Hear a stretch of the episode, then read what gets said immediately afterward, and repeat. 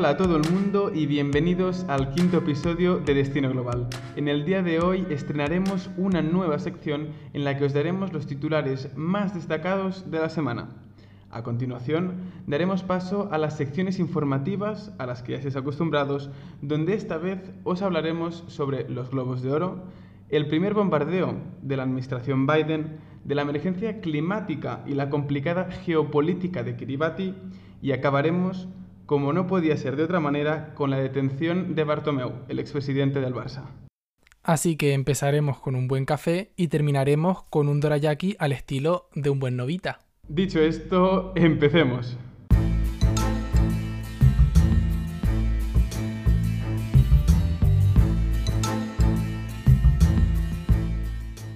Pasando ya a, las, a los titulares de esta semana, nos encontramos con que el pasaporte de vacunación avanza en la Comisión Europea con el fin de, con la expectativa de salvar el verano con reticencias en los distintos países de, de la Unión Europea. En El Salvador, país del que os hablamos en el podcast de la semana pasada, el partido del presidente Nayib Bukele ha arrasado en las elecciones legislativas y ha conseguido una mayoría nunca antes vista en el país centroamericano el expresidente de la República Francesa, Sarkozy, es condenado a tres años de prisión con bastante, una sombra bastante grande de corruptelas y demás procesos. Y ahora nos toca viajar hasta Myanmar porque la Oficina de Derechos Humanos de la ONU en Ginebra ha denunciado la muerte de 18 personas en las protestas contra el golpe de Estado que se produjo en Myanmar a principios del mes de febrero las protestas en contra de la encarcelación del rapero Pablo Hassel siguen en las calles de Barcelona con disturbios bastante graves entre los cuales se encuentra el haber incendiado un coche de policía con un policía adentro. El duque de Edimburgo, de 99 años y marido de la actual reina Isabel, se encuentra en un estado muy delicado de salud debido a dolencias cardíacas. Trump rompe por completo las expectativas de crear un nuevo partido y habla de poder ganar una tercera vez las elecciones, aunque realmente sería su segunda victoria, si es que sucede. Y por último, la vacuna de Johnson Johnson ya se ha aprobado en Estados Unidos y se espera que la Unión Europea haga lo propio este mismo mes. Dicho esto, Aaron, pasamos a la sección informativa, que digamos, donde hablaremos en primer lugar sobre Joe Biden y su primer bombardeo.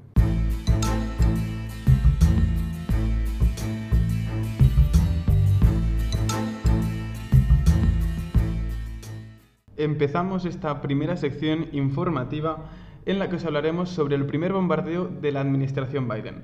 En primer lugar, si me permitís, y antes de entrar a la charla que siempre mantenemos con Aaron, voy a intentar eh, introduciros a todos eh, un poco a lo, que, ha ocurrido estas últimas semanas y cómo hemos llegado hasta este punto. Pues bien, este es el primer bombardeo, como he dicho, que ha realizado la administración Biden y el ataque se ha llevado a cabo en la provincia de Deir al-Zur, está al este de Siria. El resultado de este bombardeo ha sido la muerte de 22 combatientes de las milicias proiraníes. La motivación del ataque, según el Pentágono, es eh, en respuesta a los tres ataques recibidos en las últimas dos semanas contra personal de Estados Unidos y la coalición en Irak. Ahora bien, estos tres ataques eh, bueno, se han saldado con una muerte de un contratista no estadounidense, un ataque que se llevó a cabo en abril en la capital del Kurdistán iraquí. Y además, la administración Biden acusa de los ataques a la milicia iraquí de Katib Hezbollah, que actualmente, eh, bueno, que normalmente cabe también destacar que los ataques a las zonas verdes, como es la, la embajada de los Estados Unidos, los suelen hacer grupos armados poco conocidos hecho que, que no cumpliría entonces esta, regla la milicia a la que la administración Biden pues, ha acusado de cometer estos ataques. Por lo tanto, digamos que este es como el tablero de juego, pero tenemos mucho más que comentar, ¿verdad, Tarón?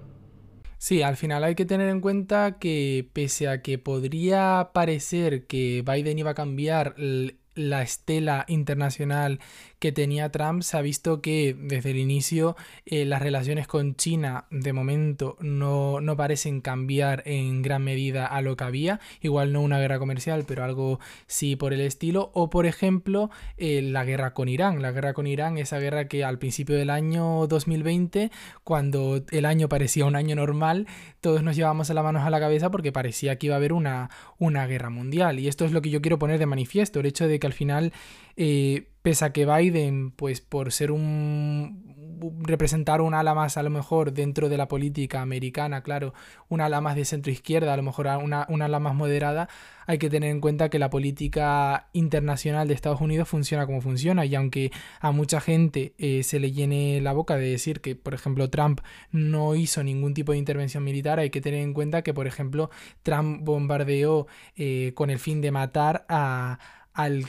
al general iraní Soleimani, cosa que hizo también de lo llevó como eslogan político durante, durante su campaña, el haber acabado con Soleimani. Entonces es un poco compleja la situación, habría que ver hasta qué punto, y es un debate que se podría tener socialmente, hasta qué punto eh, bombardear una zona en el, en, el, en el ecosistema de un conflicto eh, es bueno, ¿no? También es verdad, por otra parte, que por ejemplo Trump hizo señales de un poco pacificar la zona al eh, sacar tropas de Afganistán, reduciendo las tropas de 5.000 a 2.500. Es por ello que pese a que es, una, es un acto bastante pequeño en comparación con todo lo que se puede hacer, o, pequeño en comparación con cómo puede ser la, la matanza, el, el, matar a un general como hizo Trump, o otros actos que hizo la, la, la administración Obama, habrá que ver cómo, tienda la, cómo tiende la, política internacional de Biden, eh, pese a que tenemos ya un, un primer, una primera actividad, ¿no, Dani? Correcto, sí, sí. Además es que este es un tema extremadamente complejo. Ya hemos visto que las reacciones a nivel nacional en Estados Unidos, pues bueno, digamos que el presidente Biden ha recibido bastantes críticas, incluso de los propios miembros de su partido en, en la Cámara de, de Representantes. Es decir, que es un tema, digamos, bastante controvertido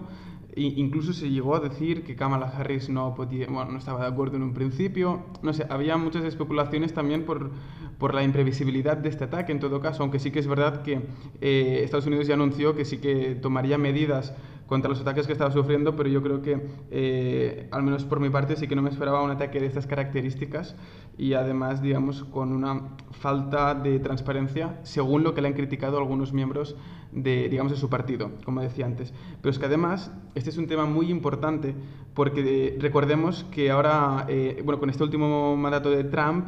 hay que recordar que Estados Unidos, digamos que se salió del acuerdo nuclear con Irán. Un acuerdo nuclear que al romperse, digamos que, bueno, también estaban implicadas otras potencias, el, bueno, que se, que se denominan como la 5 más 1, ¿no? entre las que tenemos Rusia, Francia, por ejemplo. Eh, esto es importante porque ahora uno de los, bueno, una de las propuestas de Biden era devolver a Estados Unidos también al acuerdo de paz, eh, al acuerdo nuclear con, con Irán.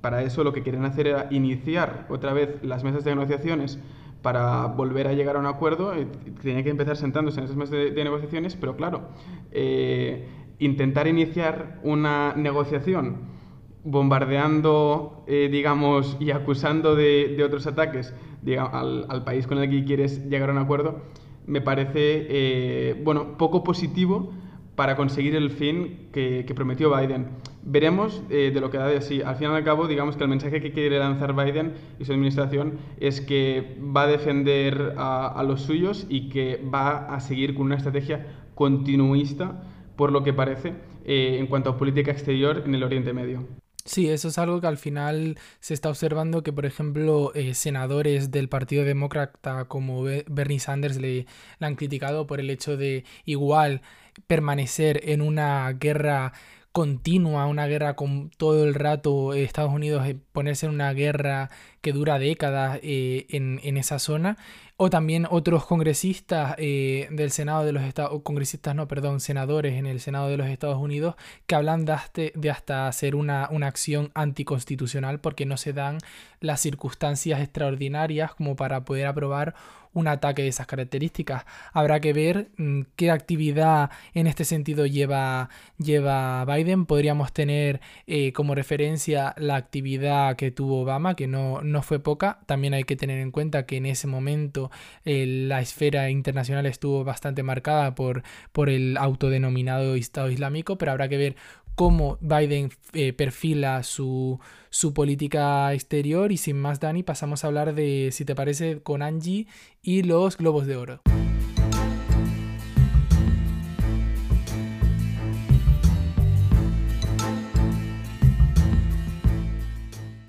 Bueno, mm, Dani, Aaron, muchísimas gracias por darme este huequito para hablar sobre los Globos de Oro, porque la verdad que la temporada de premio es eh, mi parte favorita del año, casi no tanto como Eurovisión, porque no hay nada que viva más que Eurovisión, pero sí más que Carnaval, por ejemplo, que es otra época que me, que me gusta mucho, pero no tanto. Y mira que Carnaval eh, es la única en la que puedo ser partícipe, ¿no? Pero bueno, eh, ya hablando sobre la gala en sí, como se podía esperar, estado muy marcada por la pandemia. Eh, de hecho, los premios se celebran en dos localizaciones distintas. por un lado en Los Ángeles, donde la presentadora es Amy Powler, y por otro lado en Nueva York, donde lo presenta Tina Fey que personalmente, bueno, Tina y Amy son mi dúo favorito de Hollywood, ya han presentado la gala en otras tres ocasiones, son unas históricas del Saturday Night Live, bueno, para mí es que son inigualables, la verdad. Y también bastante remarcable es que el público en esta ocasión no estaba formado por famosos, sino que lo componen pues personal esencial de respuesta en la pandemia. Eh, médicos, enfermeros y enfermeras, policías, bomberos, etcétera. Ya hablando del contenido de la gala en sí, en el monólogo de apertura, Tina y Amy normalmente en, las otras ediciones han sido muy graciosas, incluso sarcásticas, y esta vez no ha sido para nada distinto, pero sí que han tenido un componente crítico más marcado y empiezan diciendo que simplemente la gala se podría haber dicho todo en un email, pero eh, continúan haciendo, como ya digo, una crítica muy fuerte, no solo a la Asociación de Prensa Extranjera de Hollywood, que es la que otorga los premios, sino a este tipo de, premios en general, diciendo que, son una cosa estúpida, que son una cosa tonta, incluso superficial, pero que a pesar de ello eh, también tienen una, falta de representación e inclusión de colectivos y minorías muy grande. Y esto eh, se debe, es una tradición, es un, algo que ya venimos viendo desde hace muchos años, desde 2011, 2012, Em, que no hay nominados negros, no, en, el caso de la Asociación de Prensa Extranjera de Hollywood ni siquiera cuenta con ningún miembro negro y son 90 periodistas los que la componen. Y como digo, no hay nominados negros y esto se ha visto en, las nominaciones a mejores películas. No está The Five Bloods, no está Una Noche en Miami y no está Ma Rainey's Black Bottom, que si la he pronunciado bien, pues ya está. Yo con eso me doy por contenta. Por esta última película sí que gana eh, el premio a mejor actor eh, Chadwick que como sabéis pues falleció el pasado agosto después de una lucha bastante larga contra el cáncer. Y bueno, su, premio sube a recogerlo su esposa y un discurso muy, muy, muy sentido. Y bueno, pero por, por el resto no fue ese el tono de la gala. De hecho, sí que se celebró bastante que, que Chloe Seyo, o también si lo he pronunciado bien, eso que me llevó, eh, ganase el premio a Mejor Directora y a Mejor Película de Drama por Nomadland. Otra victoria mm, señalable y bastante desconcertante para muchas personas es la de Sasha Baron Cohen eh, por Mejor Actor en una comedia musical por, por Borat, lo cual a mí me parece una fantasía. Eh, una victoria que sí se esperaba, o yo por, lo menos la esperaba muchísimo, es la de Anya Taylor Joy como mejor actriz en una miniserie por, por Gambito de Dama. Y es que además no solo eso, sino que ha sido por excelencia la mejor vestida de toda la noche. Eh, en el podcast no podéis ver, obviamente, eh, los vestidos, lo más remarcable de la alfombra roja, pero bueno, eso lo tenéis en la, en la newsletter. Como ya decía, la mejor vestida, Anya Taylor Joy, un vestido verde de Dior precioso con abrigo y zapatos a juego. Sí que es verdad que en mi opinión le falla un poco el pelo, que parece que se la lame una vaca, pero bueno, ella está estupenda. Y da un rollito así de antiguo Hollywood que a mí me encanta. Y un rollito que también lleva Amanda Seyfried, que a mis ojos jamás puede equivocarse. Y en esta ocasión lleva un Oscar de la Renta rosa, eh, con flores más o menos, con la espalda al aire y bueno, espectacular simplemente. Eh, por otro lado, sí que hay mm, gente que arriesgó muchísimo más. Eh, sin duda alguna, la que más arriesgó fue Cintia Aribo con un Valentino verde neón chulísimo que parecía que llevaba el cancán típico de vestido de comunión debajo y unas plataformas, unos tacones imposible que no hay quien ande con eso, eh, salvo ella y Lady Gaga, porque son totalmente de ese rollo. Y además, plateado, bueno, espectacular también. Eh, algo también arriesgado, pero no tanto, el vestido de Emma que además también se llevó el premio a Mejor Actriz por el papelón que hace de Lady Di en The Crown, con un vestido Miu Miu, negro, Miu Miu, no mío mío, Miu Miu, eh, con lunares blancos, negro con lunares blancos, sí, y un cuello así blanco a medio camino entre lo que es el de un payaso y Cervantes. Así que más o menos os podéis hacer la idea, aunque no veáis la imagen. Otros vestidos que también han pegado el bombazo, el de Rosamund Pike, que también se llevó el premio Mejor Actriz en una película de comedia musical por I Care A Lot, que era un vestido rojo, rosa, a mí me parece rojo, hay gente que dice rosa, con muchísimos volantes, así como medio de tul, y de Molly Godgar, que era una marca que yo no había escuchado en mi vida, pero oye, me ha encantado. Y además llevaba unas botas negras, rollo militar de Alexander McQueen, que bueno, chulísima. Y mis favoritos sí que son, por otro lado, el de Vanessa Kirby, que lleva un vestido negro de Gucci súper elegante, más tradicional, nada arriesgado, con un cuello holter, un escote precioso y una raja al lado, al más puro estilo Angelina Jolie. Y algo así un poco más distinto, el vestido que llevaba Isa González, que era un Versace negro, con un corte muy sencillo, a la sisa y recto, pero que llevaba el borde del cuello blanco y también eh, hacía como la forma del pecho con una línea blanca, eh, que bueno, que en su casa pues no luce mucho y hay gente a la que no le ha gustado, pero yo creo que es una alfombra roja, hubiera pegado el, el bombazo. Y bueno, por suerte ya empieza a haber hombres asistentes a la gala que se, que se curran un poco los looks. Y en ese sentido, Jackson Lee también llevaba un Gucci, un traje negro de Gucci, pero llevaba por encima como una especie de kimono verde con flores, chulísimo. A falta de, Billy Porter, que indudablemente la persona que más lo pega en, las alfombras rojas, yo encantadísima con él. Nada, con esto eh, ya os devuelvo la palabra a Aaron y, y Dani. Y bueno, ya volveré, ojalá, a comentar otros looks, que es lo que más me gusta realmente, porque la película, la verdad que no me la he visto la mitad, pero, pero eso, muchísimas gracias y os devuelvo el micro.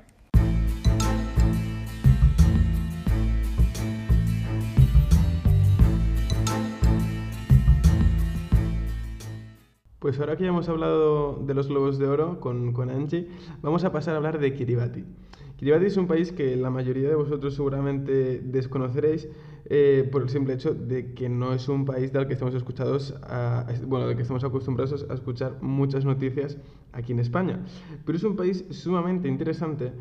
eh, digamos que por una mala noticia, porque será el primer país del mundo en desaparecer por la subida del nivel del mar, así tal como lo estáis escuchando. Pero para daros un poquito más información sobre este país, este eh, está situado al nordeste de Australia,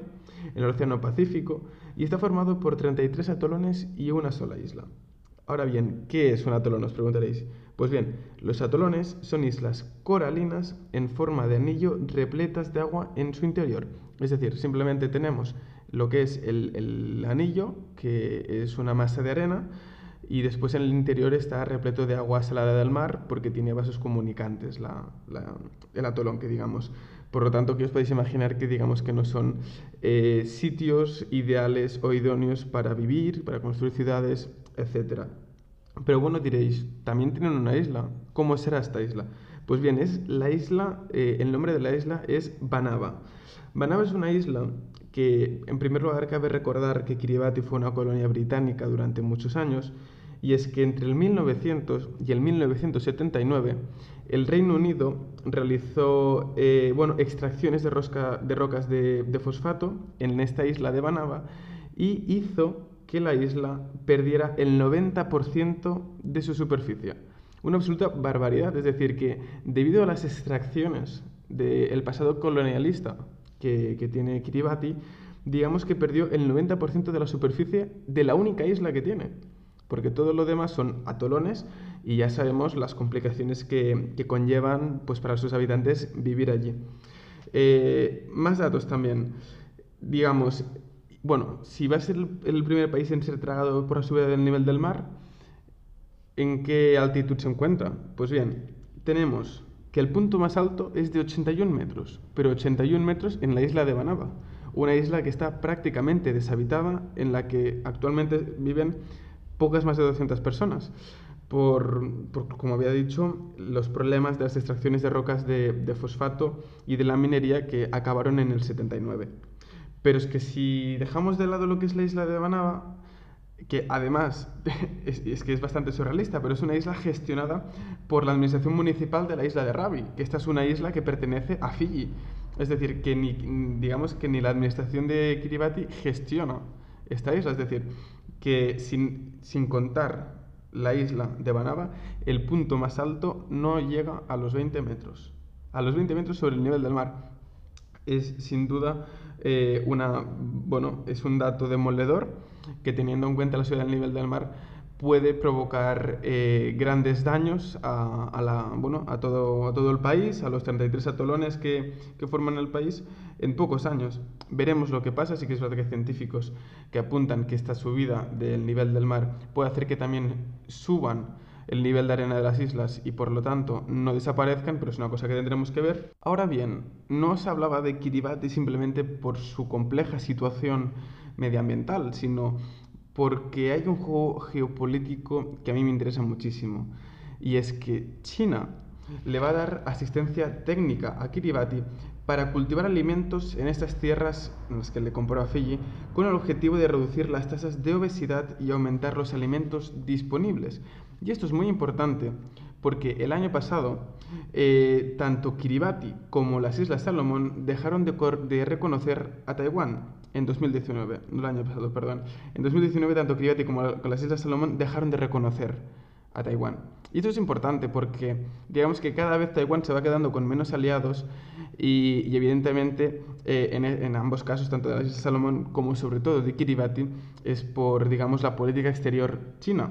con, por ejemplo, acciones como la que acabamos de ver. Y esto incluso es muy importante, y aquí ya viene el dato friki, eh, es muy importante en la política interior de Kiribati, porque el último gobierno, el gobierno que va de 2016 a 2020, que es el mismo, bueno, el presidente era el mismo que tienen ahora, eh, se rompió por este acto, por dejar de reconocer a Taiwán. Y el actual presidente, que era más pro-China y, digamos, eh, la decisión del gobierno que al final se acabó presentando y llegando a la segunda vuelta contra el actual presidente era más eh, pro-Taiwán. Es decir, que no es un tema menor en la política de Kiribati y hasta aquí esta sección en la que, como ya os digo, China, y en resumen, China ha estado aumentando sus esfuerzos diplomáticos y financieros en esta región y tendremos que ver cómo avanza, qué consecuencias tiene si cambian las, perspectivas de un gran grupo de países eh, que están en el Pacífico, que actualmente si habían sido más propensos y más cercanos a Occidente, puede cambiar. De hecho, ha cambiado ya eh, con Kiribati, con las, islas de, con las Islas Salomón, por dejar de reconocer a Taiwán. Así que nos mantendremos expectantes y a continuación ya damos paso a la sección final en la que tanto Aarón como yo hablaremos un poco sobre el Barça y sobre fútbol.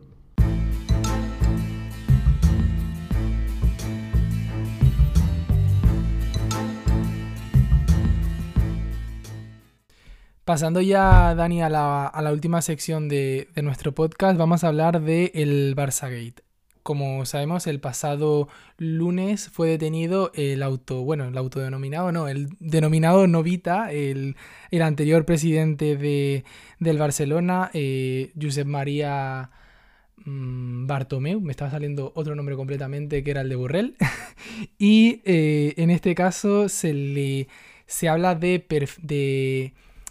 de como que intentar hacer campañas de desprestigio contra antiguos compañeros o hasta jugadores del Barcelona, como pueden ser Guardiola, Xavi Hernández, Carlas Puyol o hasta eh, Leo Messi o Gerard Piqué. también sobre esto eh, se encuentran bastante una, sombra de duda sobre cómo se llevaron a cabo ese tipo de contratos, por qué se llevaron a cabo y esto llevó que en una primera... Mm, un primer registro de las oficinas de, del Barcelona y hasta de la propia casa de, de Bartomeu hasta terminar con la, la detención del mismo. ¿Qué te parece, Dani? Hombre, la verdad es que es un culebrón que si te soy sincero no, no me lo esperaba. Sí que es verdad que bueno, ya había saltado a la luz, digamos, el Barça Gate, que es, eh, bueno, es lo que, había, lo que has explicado sobre que supuestamente Bartomeu se había gastado miles y miles de euros en desprestigiar a, sus propios futbolistas, algunos como Messi o Piqué o exfutbolistas o exentrenadores. Me parece un tema eh, bueno que ha, irrumpido en el debate público y, es que no es para menos. Es eh, el actual expresidente, pero es que es un expresidente que, digamos, aún está eh, bastante en el recuerdo de todos. Hace muy poco que dimitió y además ha sido uno de los presidentes, digamos, en este caso, más atacados de los, de los últimos tiempos por el papel que tuvo con Messi. Tenemos que recordar que hasta hace nada este último verano tuvimos ahí otro, otro culebrón también con, con el Barça, que era si, si Messi seguía o, si se iba. Y ahí digamos que Bartomeu tuvo un papel determinante para que Messi se quisiera ir. Eh, no sé, la verdad es que lo veo todo bastante complicado. Me ha sorprendido la detención, la detención que hemos visto hoy a primera hora de la mañana, por muchas más cosas, como, como has dicho, por corrupción, por blanqueo de capitales. Hombre, la verdad es que lo que iba a ser un registro, pues, pues mira, al final se los ha llevado detenidos a él, al anterior CEO, también a su asesor jurídico. Quiero decir que no es una operación pequeña ni mucho menos y me parece muy, muy interesante.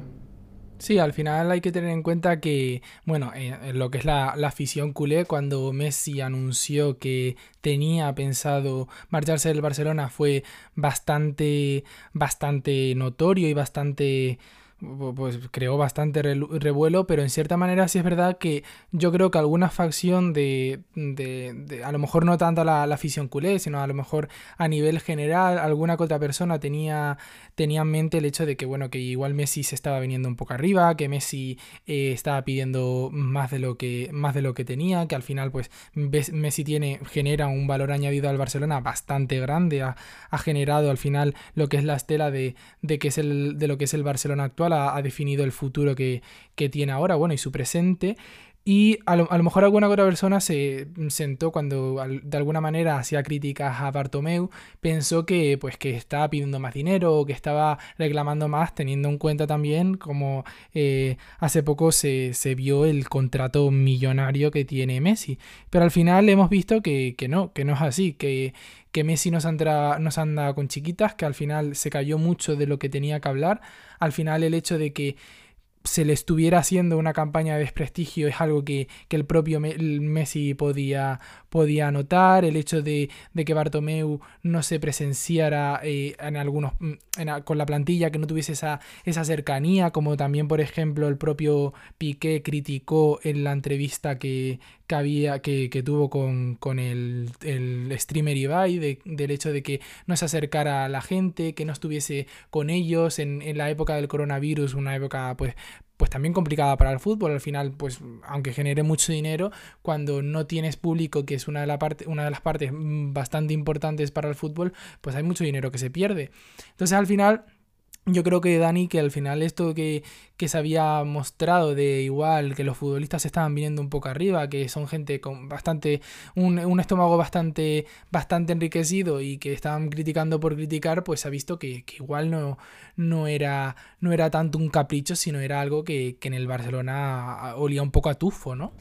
Correcto, correcto. Y es que además eh, quiero recordar la, la entrevista que, hizo Messi con, con Évole, con Jordi Évole, el periodista, bueno, de la fiesta que todos conocemos, eh, en lo que, bueno, que él mismo allí decía de que él había, bueno, había sufrido este desprestigio desde parte del club, ¿no? Como denunciando este, este Barça Gate. Fue una cosa que a mí sinceramente me sorprendió muchísimo y de hecho me cuesta imaginar que un propio presidente pudiera eh, intentar desprestigiar a algunos de sus jugadores que todo, bueno, vaya, vaya, por delante que esto no se tiene que demostrar, evidentemente, pero hombre, la sospecha está ahí y es cuanto menos eh, una sospecha con, digamos, con bastantes fundamentos. Ya lo, por eso mismo digo que ya lo dijo Messi eh, en la entrevista con Évole y la verdad es que me ha sorprendido, me ha sorprendido todo esto porque además, eh, ahora, porque ahora ya, es decir, ahora ya vamos a tener las elecciones, digamos, para a ver quién es el próximo presidente del Fútbol Club Barcelona, que seguramente va, será la porta o, o eso creo yo. Eh, no creo que este tema vaya a influir mucho en las, próximas, elecciones porque al fin y al cabo no hay ningún candidato, digamos, que, que sea extremadamente continuista con la actual gestión, eh, bueno, con la actual dirección del club, que digamos. Por lo tanto, no creo que sea muy importante, pero yo creo que sí que va a ser importante eh, incluso, digamos, para la continuidad de Messi, que es una cosa que todos los barcelonistas que nos, que nos estén escuchando seguramente será una de sus principales preocupaciones en cuanto al futuro del club porque además también quiero recordar otra, otra frase de, de la entrevista de Messi con Évole, y es que Messi dijo, y yo creo que demostró claramente, que su principal eh, aspiración es ganar otra Champions. Sí que es verdad que el Barça ha estado dando muchos títulos últimamente, como ligas, Copas del Rey, pero la Champions se le está resistiendo y ha tenido, digamos, dos episodios bastante traumáticos, uno contra la Roma, eh, también hay que recordar. Y por lo tanto veremos, porque además, y aquí ya simplemente te meto la, la, cuña de futbolero, eh, tampoco lo está pasando bien en la Champions porque eh, digamos que este último partido contra el PSG que perdió 1-4 es un resultado, digamos, desolador para las esperaciones del, del, Barça. Veremos si consigue otra histórica remontada, como ya consiguió hace unos años, eh, en, bueno, en la que Sergio Roberto les dio el pase en, casi que en el último minuto, pero no sé, eh, veo extremadamente complicado y no sé qué piensas tú también sobre la continuidad de Messi, porque al fin y al cabo es, eh, va a ser una de las bazas de la gestión que va a tener que realizar el próximo presidente del club. Sí, hay que tener en cuenta también que, que el hecho de que el Barcelona esté fuerte es algo bastante importante en España. Parece que no, pero lo que es el, el fútbol en España, pues es una. es un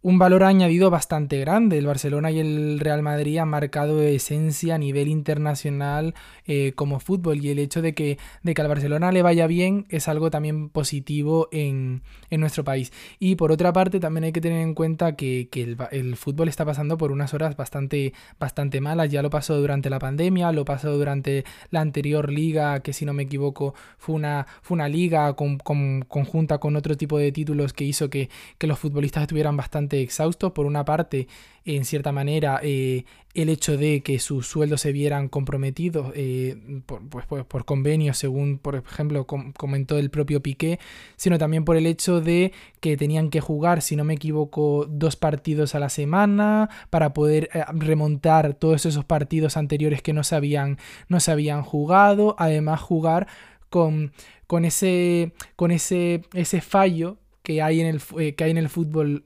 actualmente por las medidas que tenemos y es el hecho de, no tener público, el público ese que, que alentaba, que, que gritaba, que, que, animaba, al final que, que, este, que, este, que ese fútbol, ese fútbol de, de gritar y de, de, tanta emoción, de reunirse en bares, no esté, hace que el fútbol también esté pasando por, por horas bajas, cosa que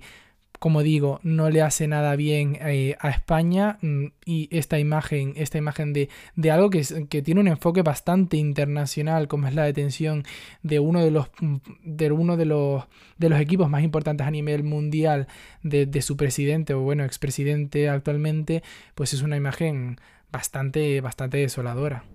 Sí, y te quiero hacer una pregunta. ¿A ti te sorprendió todo, bueno, digamos, lo del contrato de Messi?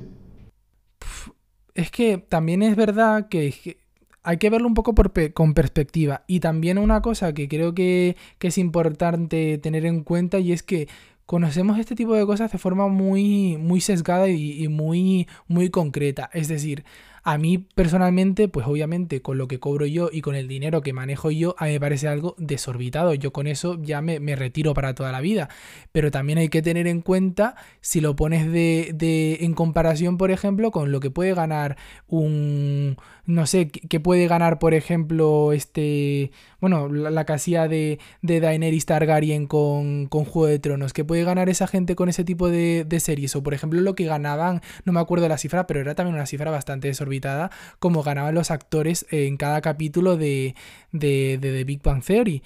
Es decir, cuando tú ves una cifra muy concreta, y no la, no la pones en, en, comparación con otra, con algo de ese mismo nivel, pues te parece algo desorbitado cuando hablan en presupuestos de, de un mil, mil, millones de euros. Obviamente tú parece que, que, es un número bastante desorbitado, pero cuando lo pones a lo mejor en lo que mueve el, el fútbol y en lo que es un contrato general, pues a lo mejor no parece tanto. Pero tú qué piensas? Oh, estoy de acuerdo con, con, lo que dices, de que evidentemente no se puede eh, comparar, digamos, con lo que podemos llegar a cobrar tú y yo, ni ninguno de los, de los demás mortales, pero sí que es verdad que a mí me sorprendió igualmente. Eh, pensaba que soy totalmente consciente de todo el dinero que se mueve en el fútbol, de todo lo que se cobra. Eh, de hecho, soy uno de los más futboleros y estoy cada fin de semana mirando fútbol, siguiéndolo y de todo, pero sí que es verdad que me llegó a sorprender. La verdad es que no me esperaba que fuera una cantidad tan grande. Sí que es verdad que evidentemente me esperaba una cantidad impresionante, pero si no creo recordar, creo, es decir, si no recuerdo mal, creo que eran más de 500 millones, eh, lo que me pareció una burrada en el sentido de la cantidad de dinero que llega a cobrar, que también te digo, si la llega a cobrar es porque la genera. Es decir, eh, al fin y al cabo estos, estos deportes de élite, que al fin y al cabo como el fútbol, eh, también por ejemplo la Fórmula 1,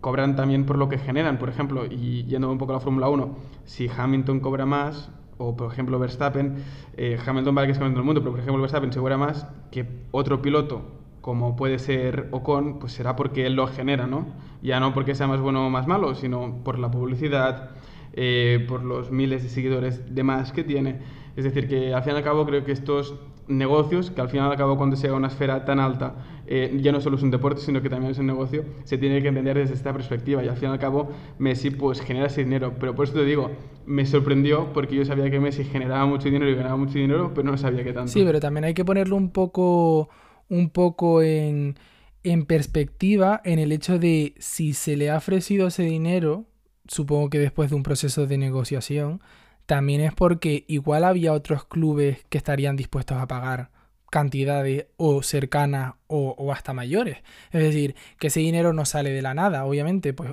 hay, personas de, del equipo que, que cobrarán mucho menos seguro, pero pero Messi es un, un, actor mm, de futbolístico bastante, bastante cotizado y el hecho de que se le ofrezca esto a Messi no creo que sea solo porque a Bartomeu en ese momento o al club le apetezca pagar todo ese dinero, sino también porque tener a Messi es un, es un factor bastante importante y el que no se vaya a otro equipo también, ¿no? Correcto, sí, sí, y además que no sea otro equipo que digamos que puede ser un contrincante directo, porque es el, ejemplo perfecto es Luis Suárez. Luis Suárez que al final estaba con, con, el Barça, estaba muy, muy criticado, pues mira, se ha ido al Atlético de, de Madrid totalmente gratuita, es decir, de una manera totalmente gratuita, y claro, ahora está, es decir, está marcando una cantidad de goles que hacía años que no habíamos que marcaba, y es contra un contrincante directo, es decir, que este dinero para que no se vaya, ya no solo es para que no se vaya, sino para que no se te vaya un contrincante directo. Y ya no solo de Madrid o Atlético de Madrid, que eso sí que lo veo muy, muy improbable, pero digamos, por ejemplo, el PSG o el Manchester City, que casi que se encuentra el Barça cada año en la Champions, hombre, pues también sería, digamos, eh, un factor a tener en cuenta, porque tú no quieres que se te vaya tu jugador, pero aún menos quieres que se vaya a un equipo rival. Ya. Bueno, pues dejándolo por aquí, eh, muchísimas gracias a todos los que nos, nos habéis escuchado. Espero que os haya gustado este un poco cambio de, de la dinámica que, que, seguíamos. Queremos contar más y queremos contar eh, en lo máximo posible, teniendo en cuenta, siempre poniendo el foco en una parte y también comentando, como hemos comentado, esto de, de Bartomeu aquí nominado como novita, eh, poner ese, esa, ese tono, ese cambio. Así que sin más, muchísimas gracias por, por habernos escuchado y os esperamos la, la próxima semana.